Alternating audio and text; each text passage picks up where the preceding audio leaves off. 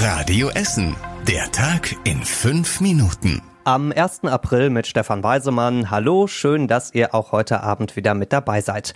Wir dachten heute ehrlich gesagt erst, das ist jetzt aber ein extrem schlechter April-Scherz. War es aber nicht. Bombenentschärfung in Zeiten von Corona.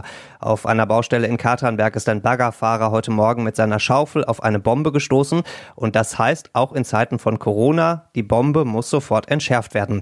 Allerdings war das Ganze natürlich komplizierter als sonst. Rund 1500 Katernberger mussten aus ihren Wohnungen raus, darunter auch einige Corona-Kranke. Die wurden dann einzeln untergebracht und auch in der Aufnahmestelle an der Gustav Heinemann Gesamtschule in Schonnebeck musste ganz genau hingeguckt werden, wer hat da möglicherweise Anzeichen von Corona. Auch diese Menschen wurden dann in eigene Räume gebracht.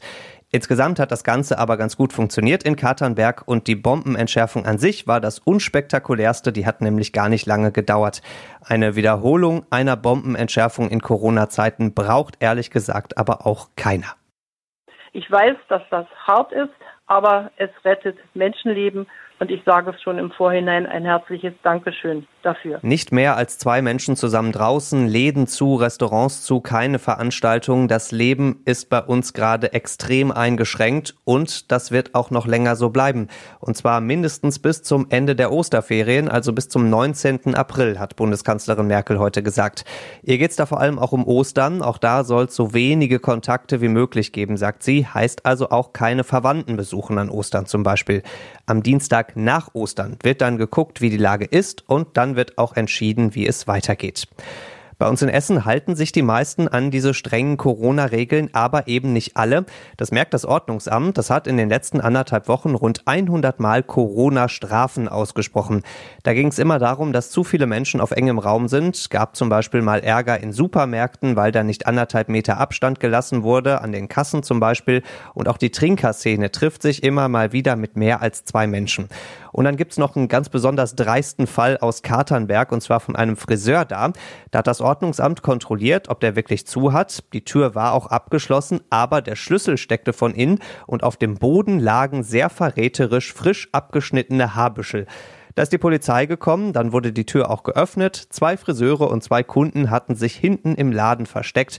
Dafür gibt's für den Friseur jetzt eine saftige Strafe und eine ordentliche Kopfwäsche noch oben drauf. Wir sind zusammen deins. Damit hat Karstadt Kaufhof aus Bredeney zuletzt geworben und jetzt heißt es dort ganz eng zusammenrücken und zwar unter einem Schutzschirm. Denn die Corona-Krise geht offenbar an die Existenz. Die Läden sind zu, die Mitarbeiter alle in Kurzarbeit. Karstadt Kaufhof sagt, im Moment verlieren wir jede Woche 80 Millionen Euro. Deswegen wurde heute ein sogenanntes Schutzschirmverfahren gestartet. Das heißt, Karstadt Kaufhof muss erstmal keine Insolvenz anmelden und die Chefs dürfen da auch erstmal weiter bestimmen. Die versprechen jetzt, wir arbeiten weiter an der Umgestaltung und daran, dass Karstadt Kaufhof zukunftsfähig ist. Und dafür kommt vom Karstadt Besitzer auch nochmal eine dreistellige Millionensumme. Hoffen wir, dass das was bringt und wir noch lange Karstadt Kaufhoftüten in der Innenstadt bei uns in Essen sehen. Die Zeit rennt auch für einige Bauern bei uns in Essen, denn die Natur kennt natürlich kein Corona und wächst weiter, vor allem die Erdbeeren im Moment.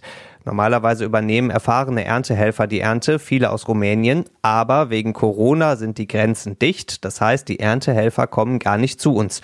Großes Problem unter anderem für Bauer Ritter aus Krai, der hofft, dass es bis Mitte Mai eine Lösung gibt, damit seine erfahrenen Helfer doch noch irgendwie zu uns nach Essen kommen können.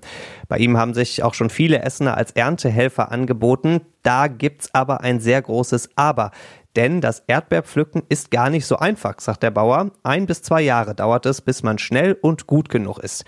Ähnliche Sorgen hat auch Bauer Scheid aus Harzopf. Wenn seine Helfer nicht kommen, kann er seine Erdbeeren letztlich nur noch zum selber pflücken anbieten, sagt er. Und zum Schluss der Blick aufs Wetter. Jetzt haben wir uns langsam schon an den schönen blauen Himmel über Essen gewöhnt, aber morgen schieben sich dann doch mal ein paar Wolken davor. Die sind aber harmlos, es ist also kein Regen mit dabei. Dazu 10 Grad und Richtung Wochenende wird's dann langsam wärmer bei uns in Essen. Die nächsten Nachrichten bei uns aus Essen gibt's wie gewohnt bei Radio Essen morgen früh wieder ab 6. Bis dahin macht euch einen schönen Abend und vor allem in diesen Zeiten bleibt gesund. Das war der Tag in fünf Minuten. Diesen und alle weiteren Radio Essen Podcasts findet ihr auf radioessen.de und überall da, wo es Podcasts gibt.